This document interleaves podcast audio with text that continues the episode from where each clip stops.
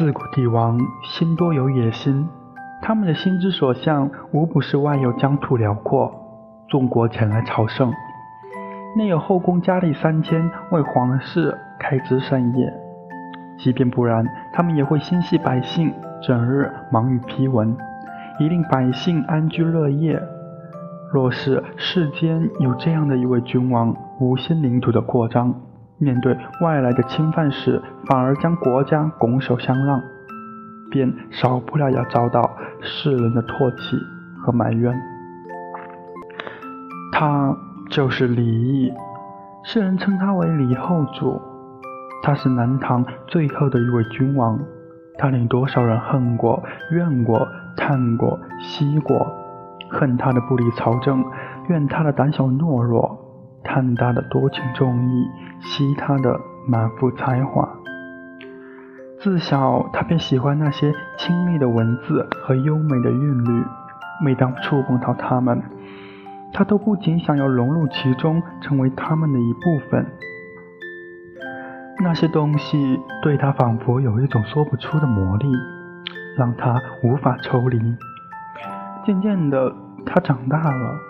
那种吸引力也变得更加的强烈，让他无时无刻不想沉浸其中，远离城市的喧嚣。那双清澈的眼睛里有着重瞳，不知是否与此有关。这孩子眼中的世界也总与其他人看到的所不同。他似乎总能看得到其他人忽略的美好，那颗幼小的心灵似乎总能感受得到世间万物的生机。有时他会对一棵花草生情，想它是如何穿过厚厚的土壤，将头探到地面之上；有时他会对一片云出神，想它为何那么自由，能够随意到达任何地方；又或许是因为生于七夕那样一个有着牛郎织女浪漫凄美传说的日子里，他的骨子里又带着一些浪漫。一些多愁善感，对于感情，他总是格外的期待和重视。无论爱情、亲情或是友情，哪怕只是有着萍水之缘的人，他若是将对方当成了朋友，便会对其付出真心，绝不怀疑。这样的一个孩子，若是出生于平凡人家或是书香门第，自然是不错的。闲时可以躲到一处安静的角落里，细细慢慢地品一品那书中的字句，享受着精神上的滋润；也可以静静地感受身边一草一木，听风舞蹈的声音，嗅风带来的花香。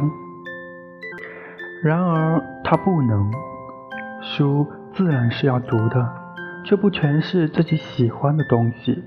他希望阅读得到都是一些美好的字句。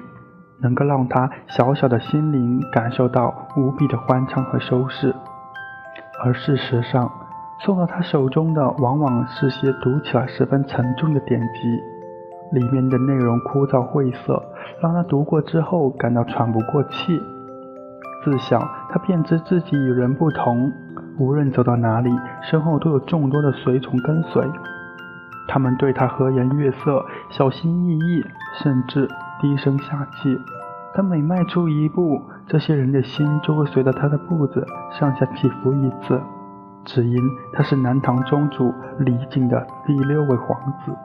那时他的名字还是李从嘉，虽然不是太子，但身份同样尊贵。他的身上尽是华贵的服饰，每天享用的都是皇宫里专人制作的精美食物。许多事情也无需他亲自动手，工人们便会替他做好。他若是想要什么东西，身边的人也自然会尽全力的为他得来。有时，他也对外面的世界产生好奇心，想要出去看一看，却碍于各种规矩不得出宫。母亲虽然知书达理，却也不可能时常陪伴他的左右，身边围绕着他的。或是侍卫，或是宫女，他们的读书甚少，难以与他有共同的话题，让他感到十分的无趣。这样的生活，李从嘉并不喜欢。虽然衣食无忧，却也没有自由。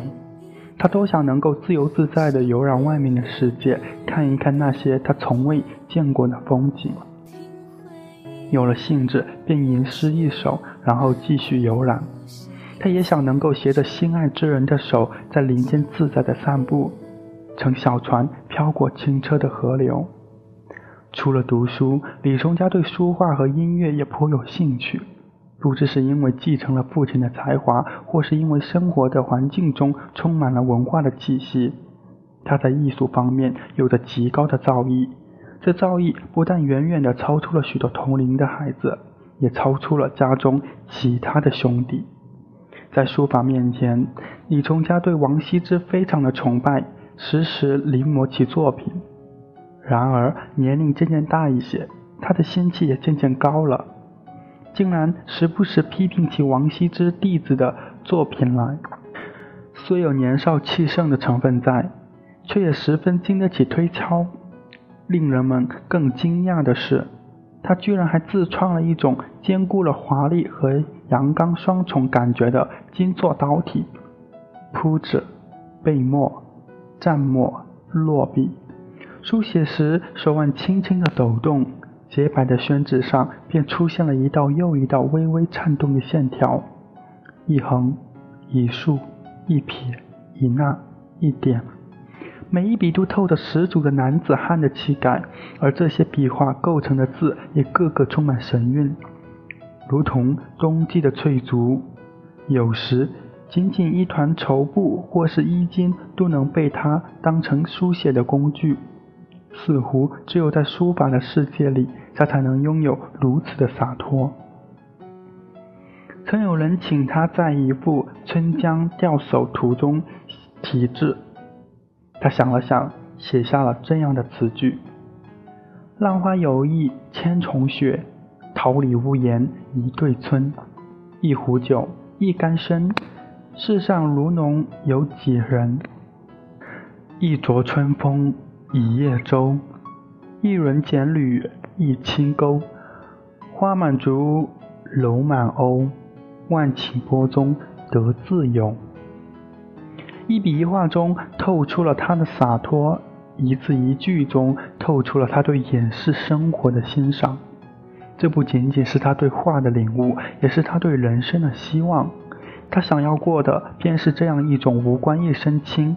简单却又诗情画意的生活。书画不离家，李从家也爱画。他最爱画的是竹。此外，他的山林和飞鸟也受到了许多人的好评。见画如见人，看着他的画，人们便能感受到他喜爱自然、渴望自由的心态。在李从家的书房里，各种各样的真本和善本是最令人惊叹的奇景。有关于书法的，有关于画的，还有些是重要的典籍。这里是书香的世界，是艺术的世界，是他最真爱的世界。有了这些珍贵的图书，他那时时感到寂寞的心才能得到些许安慰，他那略微孤独的世界才增添了不少色彩。音乐是李从家生命中不可缺少的部分。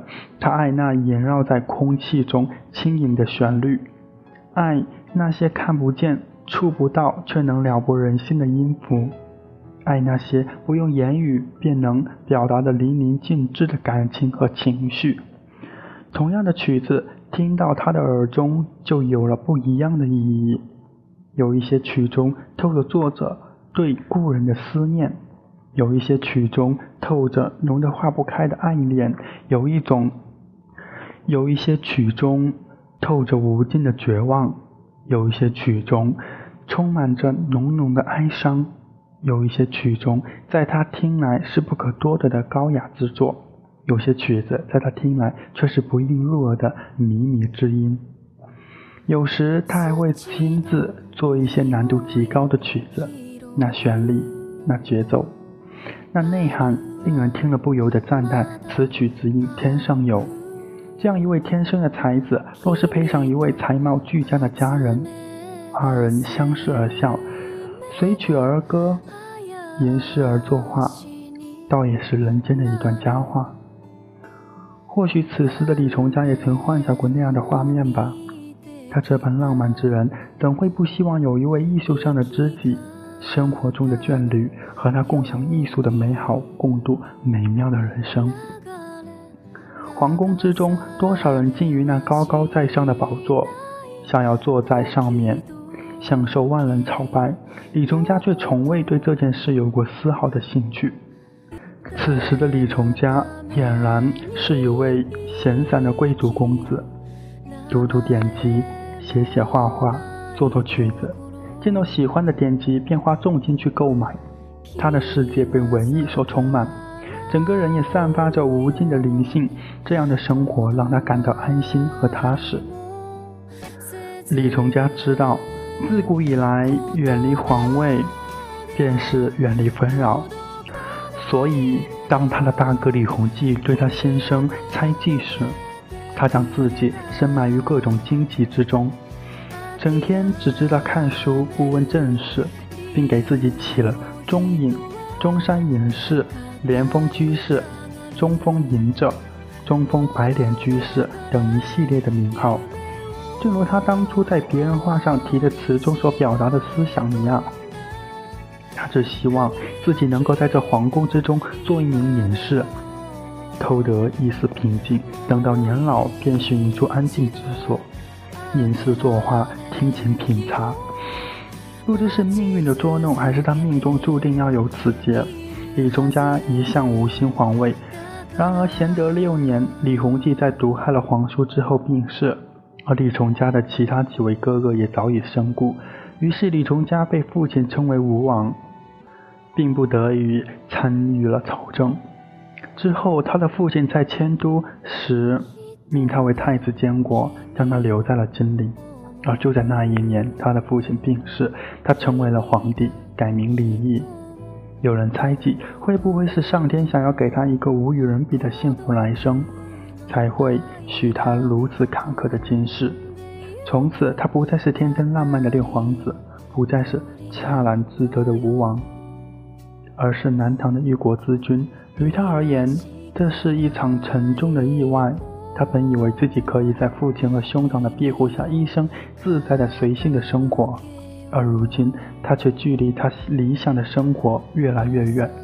他的自由被彻底的剥夺了。一朝错生帝王家，美梦值得来世寻。李毅坐上了他最不想坐上的位置，他想知道。自己这一生怕是永远要禁锢在这四方的牢笼里了。登基的那一天，他望着高高在上的龙椅，缓缓挪动着脚步。在别人的眼中，他在一步步走向权力和幸福。只有他自己知道，等待他的并不是幸福。